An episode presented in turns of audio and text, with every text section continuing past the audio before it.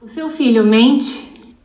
Uma excelente oportunidade a partir de agora para você trabalhar o seu comportamento e o comportamento dele.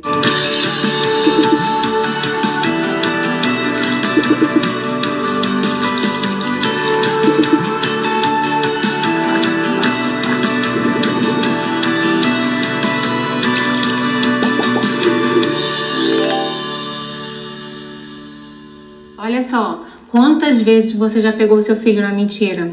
A sua filha na mentira, o seu aluno? Muitas vezes.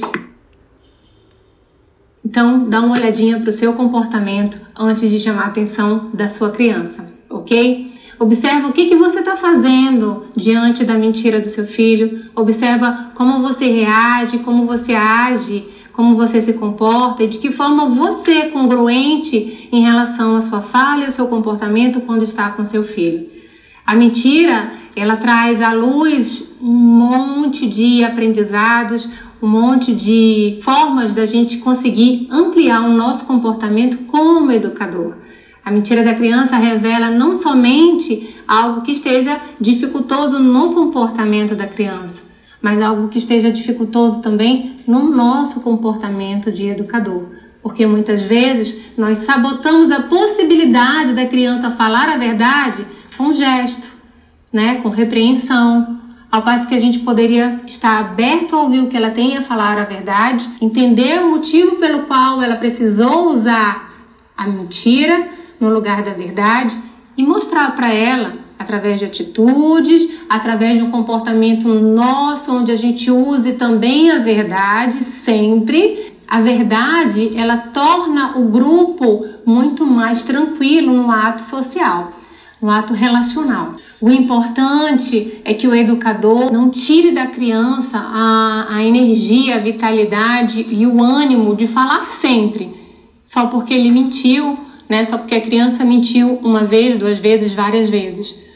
O educador tem que aproveitar essa grande oportunidade para mostrar para a criança que ela é um ser que pode fazer diferente daquilo. Que a, a, mentira não traz resultados eficazes, que a mentira não traz resultados amistosos entre as pessoas e que aquilo lá vai trazer um conflito muito grande, né? E a palmada, o grito ou um comportamento um pouco mais agressivo não vai resolver esse problema né, da criança falar a verdade, da criança falar a mentira.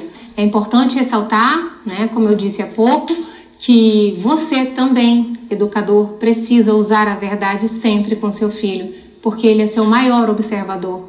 Ele está observando todos os detalhes do seu comportamento, do seu gesto, das suas atitudes, das suas falas que você acha que está escondido falando dela, da criança, mas muitas vezes ela está de ouvido atento, né, de olhar atento à sua postura.